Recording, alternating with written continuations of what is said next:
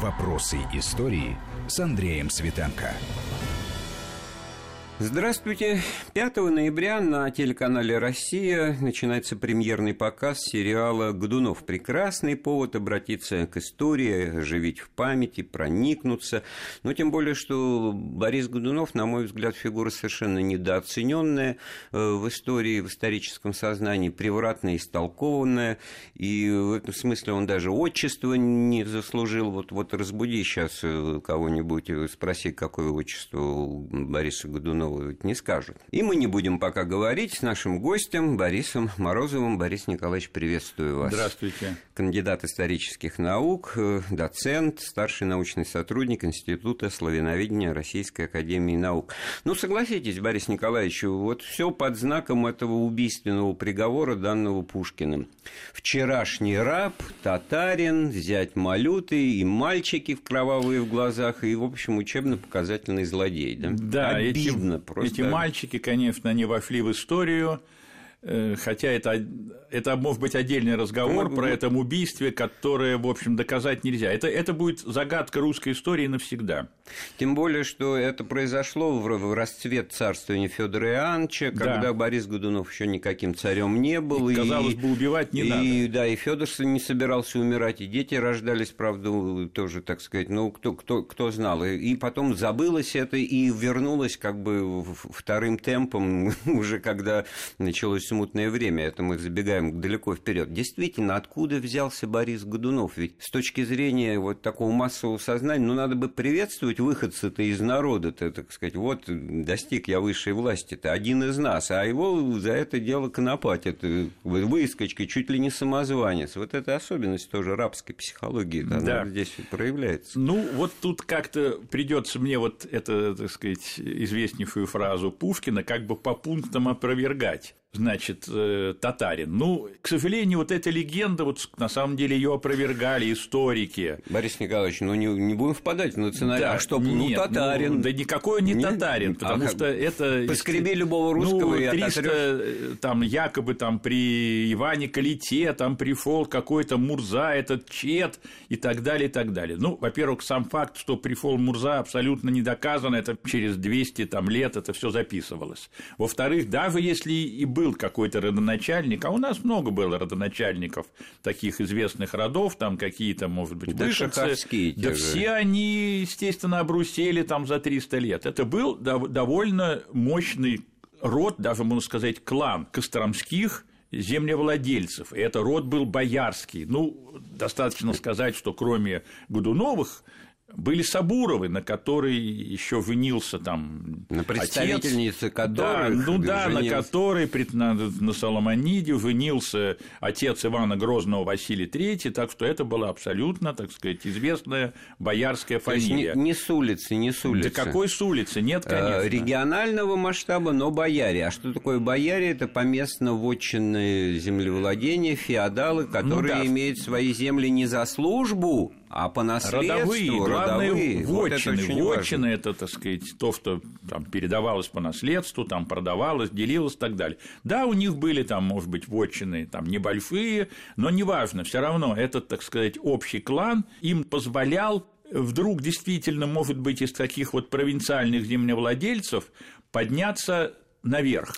Вот давайте это об, вот об да. этом. Людям интересно вот эта вот точка, бывает точка невозврата, а бывает вот когда человек оказывается в нужное время, в нужном месте. Я так понимаю, у Бориса Федоровича Годунова таких вариантов развития было несколько. Значит, да. это что? Его дядя.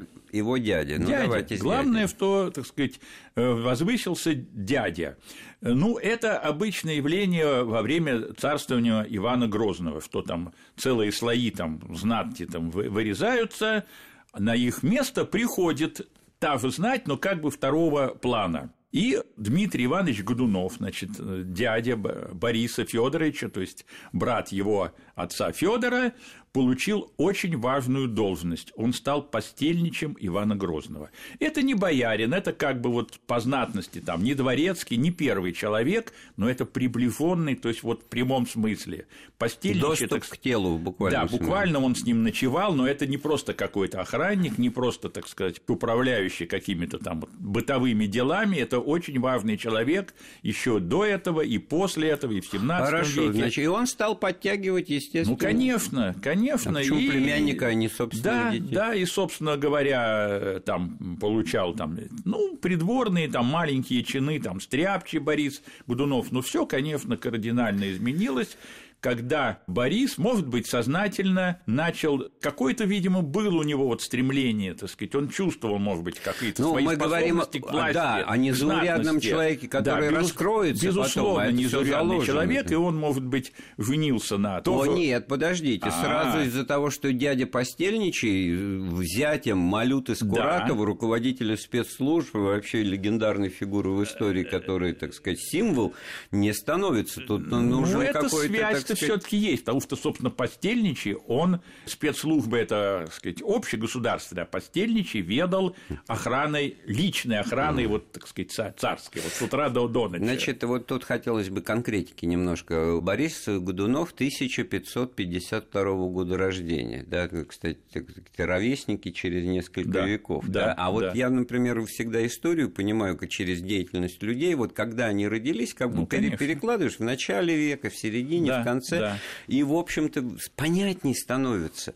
Вот в данном случае Борис Годунов – это человек из поколения нового призыва Грозненского, нового. потому что если отцы и дядья, они, значит, второй волной за свои, так сказать, среднего уровня заслуги становятся в первых рядах, то, естественно, открывается социальный лифт и вот для таких, как Борис Годунов. А это тогда при Иване Грозном опричнено. Вот здесь вот буквально пару слов, что да. это не просто скакали какие-то безбашенные люди с собачьими головами и метлами, да, это да. был институт, и малый совнарком э, какой-то. Но это такой сложный институт, тоже какие-то представления там старые, там и ученых, и как бы популярные, в то в опричнину там входили самые худородные, это совершенно неправда, там были представители знатных фамилий, вот как бы Годуновы попали во второй призыв, хотя Дмитрий Иванович дядя, значит, был, очевидно, опричником, но Борис уже попал вот, так сказать, на этот ближний круг, уже когда опричнину отменили, и опять вы казнили этих бывших опричников, и был новый набор, она фактически продолжалось, то есть продолжалось разделение государства на две половины, это называлось государев двор, то есть были дворовые бояре, там дворовые какие-то приближенные, были вот эти земские, там ну, старые думы. Просто так, так, чтобы четко и ясно, ну фактически два правительства, два да. центра власти, да. опричи, все, что опричи земель боярских и поместно-вотчинных управляется из одной конторы, грубо говоря, государева двора или опричного, да, а вот э, земский двор, он да управляет землями всех вот да. этих вот олигархов. И это тупик политики Ивана Грозного в, в борьбе за абсолютную власть. Да, он так это... вот хотел ее достичь да, и не смог. Да, да, в итоге он опричников, значит, убирает, да. набирает какой-то новый этот круг. А в итоге у него оттепели какие-то. Да, и да, вот да. тут как бы вот, да, от постельничего его племянник вот как-то начинает укрепляться. Да, вот это все таки вынитьба на дочери Малюты Скуратова, который сохранился от опричнины далее. Он ведь был, естественно, опричник, ну, были несменяемые. Но в новое, да. да, в новом, так сказать, вот этом государевом дворе он стал еще, естественно, более, так сказать, Роль женщины в ту эпоху да. будем разбирать, потому что ну, буквально, ну, по-моему, нечего без, сказать. Ну, ну какие-то они все просто ну, на Да, одно потом лицо. там с ней, так сказать, уже это в другую эпоху, там страшная история, что она отравила, значит, там Скопинофуйского, но неважно. На склоне лет. Да, да, на склоне лет, но здесь, собственно, да, но Малюта погибает, погибает на Ливонской войне в 573 году. Ну, в общем, да, в общем, да. героически погибает, и опять же, значит, вакуум, пустое место, но это приближение. Ну и, естественно, главное приближение, о чем мы уже, так сказать, не, не, не забыть бы нам сказать, хотя, собственно, в этом вся суть, сразу, это брак Федора и сестры сестры Бориса На Годунова, сестре племянницы. Это еще Дмитрий Иванович, наверное, устраивал. Вот этот ближнепостельничий сестры, значит, своей племянницы на царевиче Федоре. И опять же, сначала это как бы вот не, принц- казалось бы не принципиально, потому что есть наследник Иван Иванович, значит, старший сын, как бы способный, даже, может быть, слишком способный наследник своего, так Тогда сказать, еще посохом да, не да, он тоже там про, уже якобы там прославился какой-то своей жестокостью, но он погибает, опять же, при этих, ну, в общем-то, загадочных э, обстоятельствах русской истории. Вся эта картина, значит, естественно, э, убивает своего сына, картина Репина, она э, такая публицистическая, как бы. Скажем, ее не одобряли и в свое время. Ну, в общем, он погибает, и все меняется. Все меняется, наследник становится Федор, все понимают, что он не очень, так сказать, способен к правлению, прямо скажем, совсем не способен, хотя есть и, точки зрения, что вовсе он не был там не слабоумным, он просто был, э, его это не интересовало, он был религиозный человек. Трагедия мягкого, Да, доброго, да, просто верующего был добрый, человека. верующий Его- человек. Ему начинают называть Да. дураком. Вот в политике ну, это, это уже может быть заочно, и потом этих сочинениях уже там смутного времени.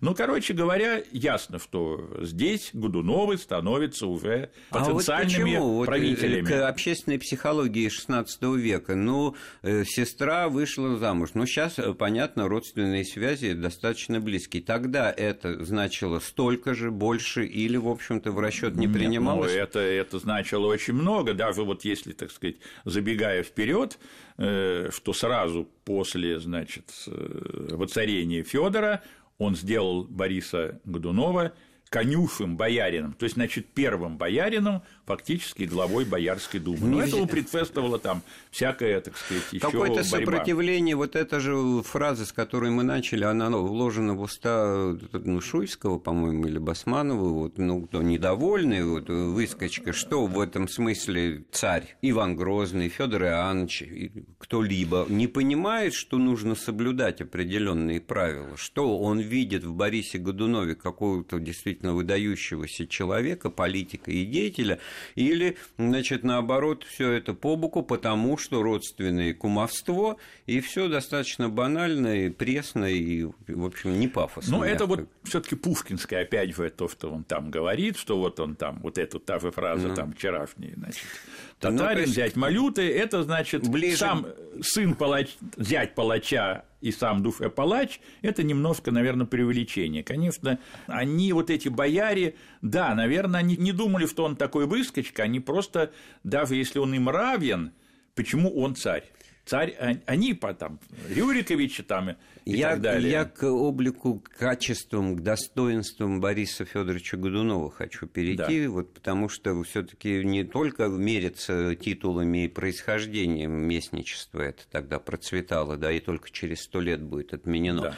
Но уже тогда, наверное, многое значило умения, и навыки, Безусловно, опытный безусловно. менеджмент, да. И они, конечно, все чувствовали, что он человек, так сказать, властный, не просто властный, а способный к власти. У него Э, какая-то программа действий ну, наметилась, или вот первое вре- время, когда он шел к власти, он больше занимался организацией вот своего, так сказать, места чиновничьего при дворе, через э, собственную женитьбу, через замужество сестры, через то, что он был дружкой на очередной Да, свадьбе Ивана да, да, Грозного. Это, кстати, на мой взгляд, не меньшее, так сказать, Ну, безусловно, но достижение. это вот по родству с этой, значит, Федором царевичем. Ну, потом, собственно, э, его очень идет довольно долгая борьба.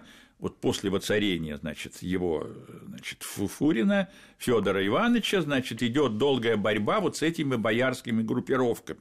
Ну, во-первых, там сразу, значит, Романовы. Романовы – это ближайшие родственники, собственно, царя, царя Федора Ивановича, тоже, значит, его мать Анастасия Романовна. Со стороны понятно. его, жены, его, да. его дядя, он, он, правда, уже пожилой, и, но все время идет борьба. И, в общем, они видят, что Годунов очень, так сказать, э, умело ведет эту борьбу. Но там же ведь четыре регента было, два да. представителя государева двора, мы о нем говорили, да, да. и два представителя земского двора. Да. Значит, Годунов один из э, вот тех, кто да. отопричненный.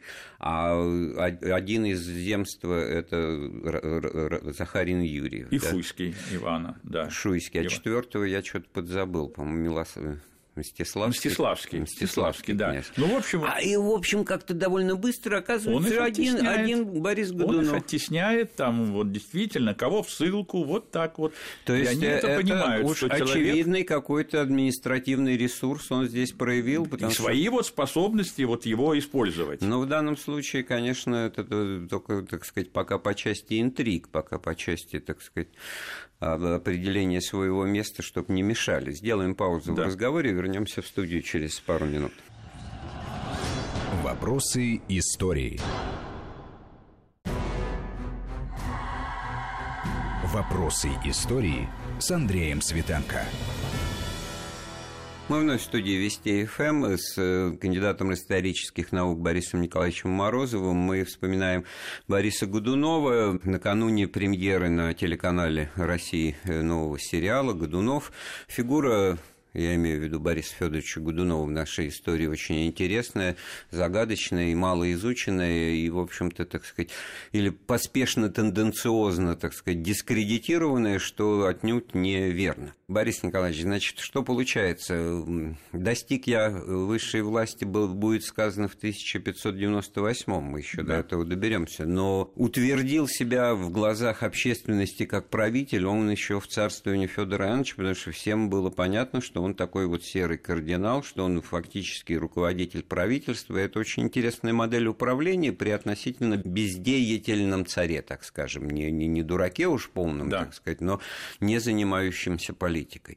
И вот что в это время было сделано, что можно предъявить как достижение Бориса Годунова? Ну, вообще, как бы поправлялось хозяйство после этой, так сказать, страшной разрухи от Ивана Грозного, причем это, так сказать, не только это опричнина, это 20-летняя Ливонская война, которая просто вот реально запустила землю. Вот эти сохранились пестовые описания, пустота. То есть... Термин Ключевского «запустение да. русских земель» да, произошло. Да, это, это, это вот как итог правления бурного вот Ивана Грозного, в котором да. помнят взятие Казани, но последствия ну, да, ну, печальные. То есть это Ливон, 20-летняя война да. требовала конечно, огромных напряжений и так далее, значит, это вот пустота. И все таки он, значит, э, Борис, став, так сказать, ну, я бы сказал, не серым кардиналом, а вот я уже говорил, он имел этот формальный, так Даже сказать... белым, так будем Да, говорить. как конюфа, это сначала, да. это сразу ему пожаловал Федор, значит, после коронации, Потом он, интересно, вот я на это обращал внимание, как-то вот, когда изучал даже какие-то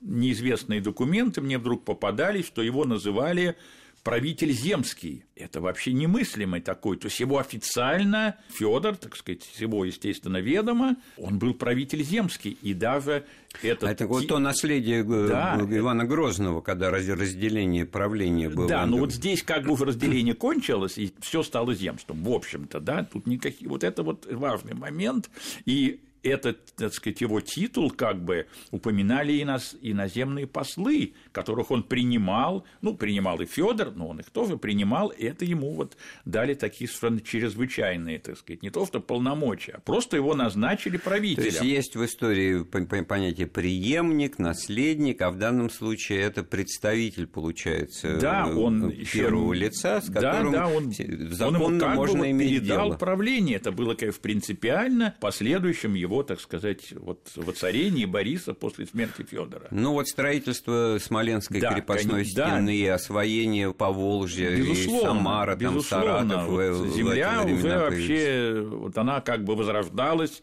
Действительно, этот совершенно уникальный Смоленский Кремль мне недавно попалось в таком, ну, в рукописи, в летописи, вот такое легендарное, значит, описание, ну, это 17 век, но это древняя легенда, что по ней, значит, на тройках можно было ездить mm. по внутри, там, ну, сверху стены, вот это. Ну, тут вот, э, да. возвращаясь к Пушкину, в своей трагедии Борис Гудунов, он все таки отдает дань, так сказать, там, свершением сын Бориса Гудунова, смотрит на карту. Ну, значит, это его особая просторов, такая вот линия как есть бы просвещения, даже западничеству, но это, может быть, можно потом сказать, когда он уже стал действительно царем, а в это время еще война, то есть как бы он сделал некий реванш в Ливонской войне, которую Иван Грозный, конечно, абсолютно проиграл, но это субъективный фактор, этот, значит, Стефан Батори, польский король воинственный, значит, новый появился и, в общем, разгромил русских, хотя Псков вот не отдали, это героическая оборона, ну, вот как бы вторая, ну, такая маленькая Ливонская война, и Борис Годунов еще как бы, так сказать, вот это вот не всё... царь совершает да, очень важные, да, очень важные победы.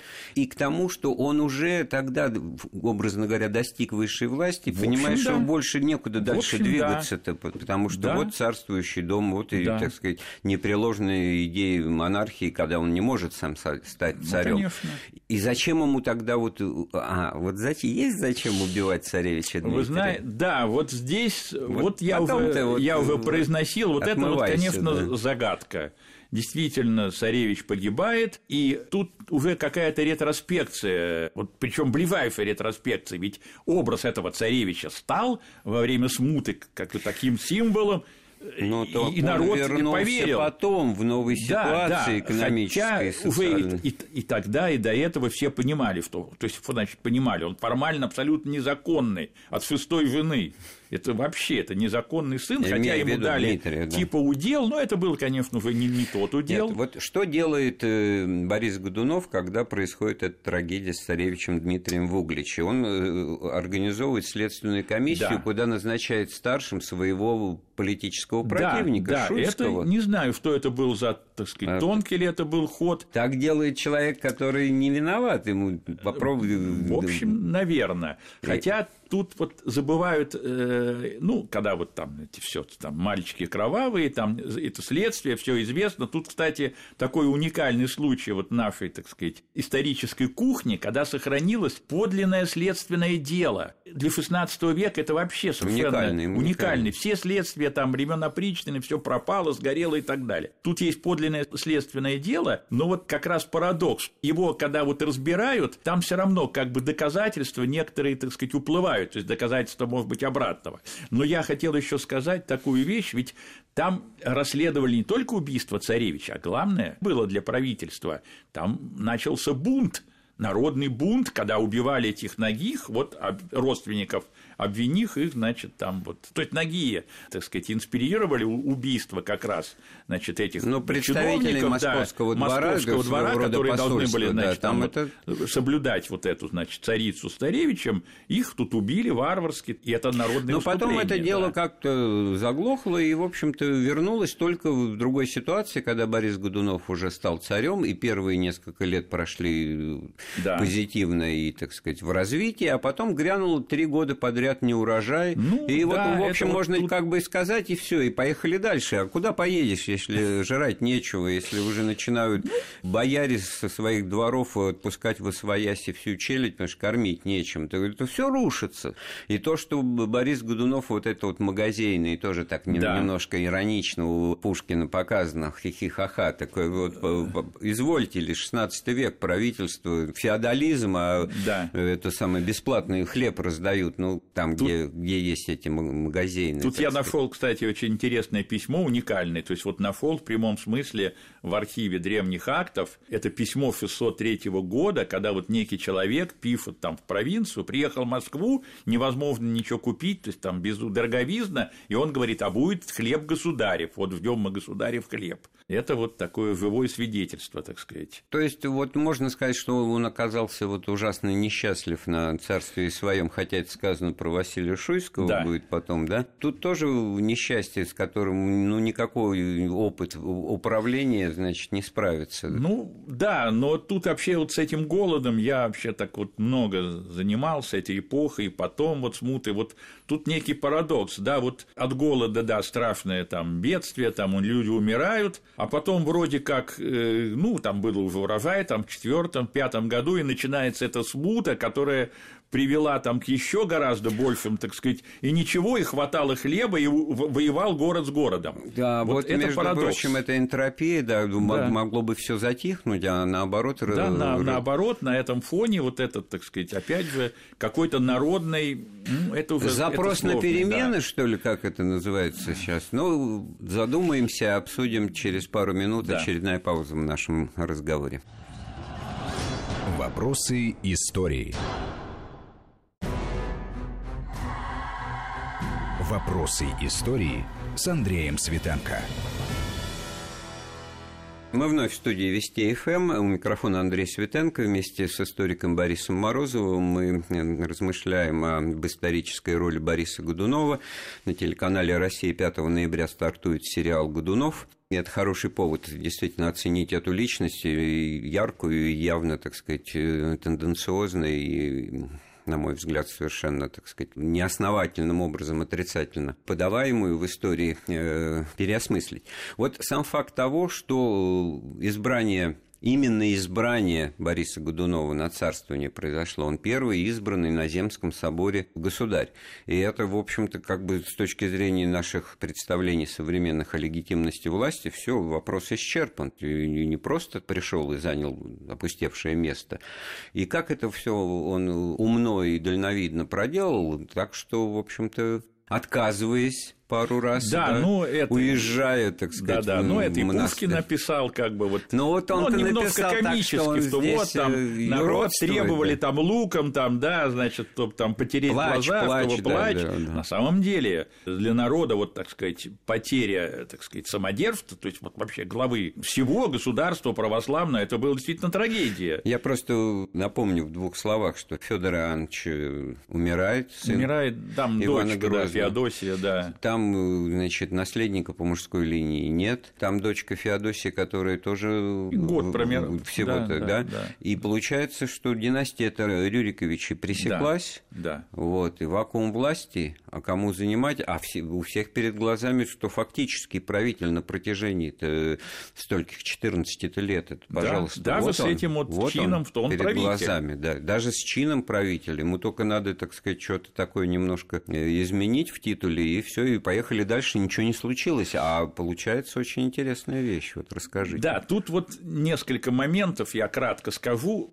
Да, Рюриковичей было много всяких там, ярославских, там, э, оболенских, там, прочих, прочих князей, белозерских было много. Некоторые из них были знатные бояре, некоторые из них были совершенно, так сказать, захудалые, там, мелкие, там, эти землевладельцы Вот именно потому, что их было много, да. они не могли... Они, э, здесь было важно, что это были вот московские вот эти, значит, наши князья и цари, они были вот самодержцы, и важно с ними было родство, так же, как потом родство Романовых, все-таки очень важное тут играло, что Борис был, чей он был? Он был брат, значит, жены, которая стала царицей.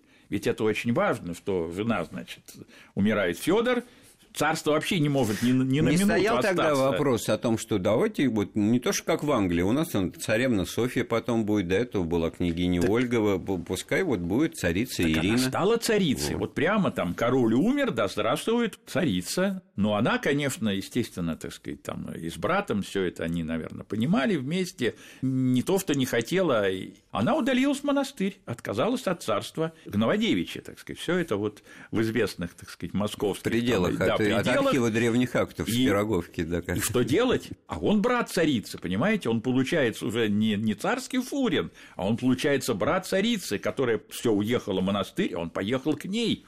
И вот эта агитация, вот это вот, как, так сказать, Пушкин написал, происходит вот уже вот там у монастыря, что вот если от, отказалась, значит, жена бывшего царя, значит, ее брат, тем более, опять же, он правитель, и вот это очень, ну, он отказывается ну, созывается несколько Земский раз. собор. Да, да, созывается Земский собор, совершенно, конечно, казалось бы, немыслимая процедура в, российской там уже много-многовековой истории, значит, от Рюриковича из Киевской Руси. Но, в принципе, самые выборы, ну, в Польше выбирали королей, Да, это все-таки тут Земский собор, это все-таки вот в XVI веке при Иване Грозном, хоть он там и не так часто собирался, все-таки это был такой вот очень важный народ. Хороший как бы, момент, насколько орган. сам Борис Годунов понимал свое место вот во, во всем этом универсале вот, пространстве, насколько он был прозападно настроен, там, провосточно или наоборот был темным человеком в этом культурном смысле. Ну, это такая особая тема, это уже когда вот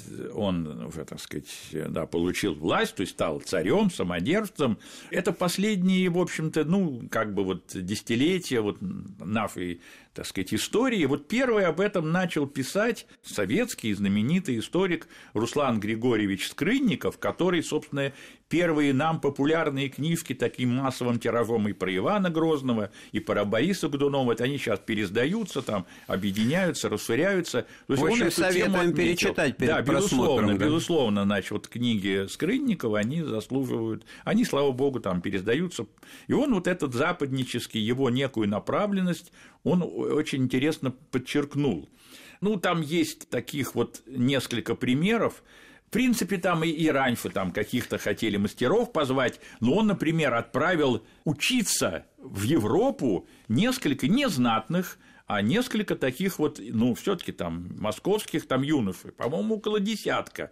Но тут обстоятельства, что он умирает, Борис, начинает смута, просто никто из них не вернулся. Мне э, другой пример э, нравится в этом смысле, он кажется показательным. Он выписал из Англии врача-гинеколога да. для того, чтобы, ну, потому что проблемы это, были у сестры, это да? у сестры, это да. еще когда он не был царем. И это, да, конечно, да, для того, да, чтобы да. способствовать продолжению рода. Да, да, врач. И этого врача, и он там полтора года, значит, где-то вымачивали в, в, в прихожей, да, не пускали. Да, и так да. и не допустили, потому что статочное ли дело, какой-то мужик, и тем более иностранец ну, будет. Это, принципе, это к вопросу о том, в каком там, окружении он. Да, потом там был даже еще, по-моему, приезжали врачи, кроме вот этого известного. И потом, кстати, их свидетельство, это было очень важно, когда это вот, так сказать, э, что ее обвиняли в бесплодии, хотели развести это еще боярские эти заговоры, ну, он это все с ними разобрался, а потом доказали, что она вовсе не была бесплодна. Нет, но он достаточно жестко да. действовал. Да, вот вы да. упомянутые Романовы да, Захарина да. Юрьева или Романовы, они же в ссылке оказались там где-то на уровне 1600 да. года, и потом Гришка Отрепьев-то он каким-то да. образом вот тоже вот эту предысторию с того, что он служил опально оппозиционным олигархом, значит,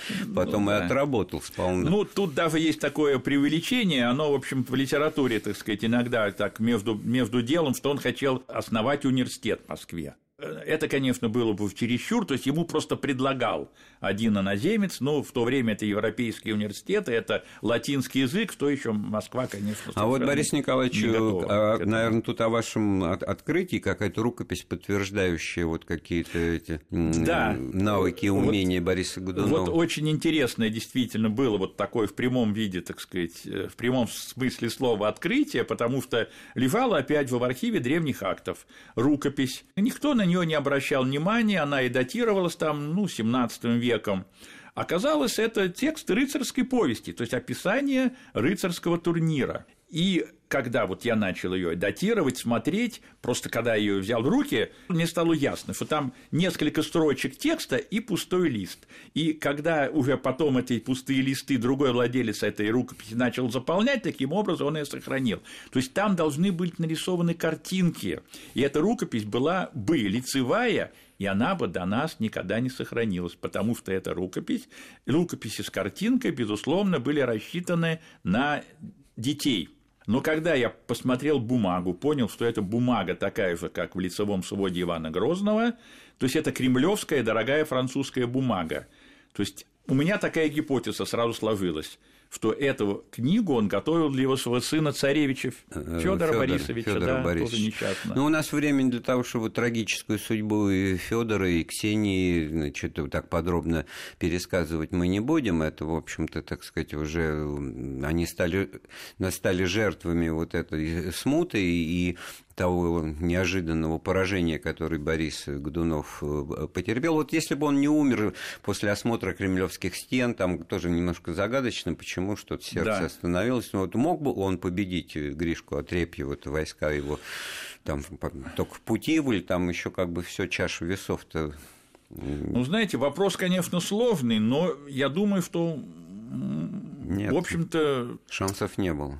ну, трудно сказать. Все-таки он все-таки был настолько такой вот сильный, так сказать, человек, что вот его просто так какой-то там внутренний заговор, его просто так убить, как убили того же Грифку потом, когда он был уже. Ну, там, уже в ранге уже Дмитрия да, Первого. Да, это было бы довольно сложно. Сложно сказать. Но все-таки вот да, вот этот вдруг вот этот, так сказать, миф, вера в другого царя, здесь, здесь сейчас пишут, кстати, новые исследования, в общем-то, молодых авторов, которые вот разбирают уже, э, что все таки вот в глазах народа, ну и в широком понимании там и служилых людей, и даже вот там каких-нибудь там посадских, все таки вот выборы царя для них, они лишали его некой сакральности все-таки он был лифон вот этой сакральности, там, от Бога, там, как были вот эти наследственные Не нравилось Грековичи, да. луком помажу даже. Да, вот и это вот об этом есть выпадает. серьезные исследования. Все-таки мы и раньше недооценивали вот этот, эти религиозные представления, так сказать, Ну, московского народа. надеюсь, многие, кто нас сейчас слушает, э, если не все, будут, э, будут посмотреть э, сериал э, Годунов. А что еще почитать мы со своей стороны, так сказать? Вот, ну, Скрынникова оживить в памяти, значит, э, Борис Николаевич Морозова нашего гостя. Ну, у Это- меня отдельные там публикации, вот ну, очень такие интересные. Но вы знаете, вот я рецензировал книжку, так сказать, всем известного, значит, нашего писателя и историка Акунина, как раз вот его том, где был Иван Грозный, и Борис Годунов, мне показался довольно интересным. все таки вот он эту вот такую линию, так сказать, русского самодержавия как бы проводит и Хорошо, так сказать, да. блиц э, Да. вопросы последние минуты. Борис Годунов неудачник? Ну, лузер, как сейчас жестко принято. Нет, я бы не сказал. Вот я даже эту культуру изучаю, вот эти рукописи, вот этот стиль художественный, его строительство не только крепости, но и храмы. Это все-таки была личность, безусловно, талантливая. И сумевшая многое создать, Многое из того, создать, что мы да, сейчас и имеем и гордимся, не Да, отдавая себе да, отчет, что да. это благодаря Борису Развивалось все равно государство развивалось, культура развивалась, ну, просто вот его смерть даже, это было Да, она стала трагедия, прологом да. той настоящей смуты, в которую Россия окунулась уже после 1605 года.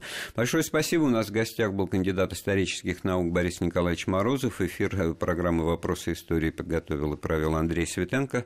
Спасибо всем. Слушайте Вести ФМ. Вопросы истории.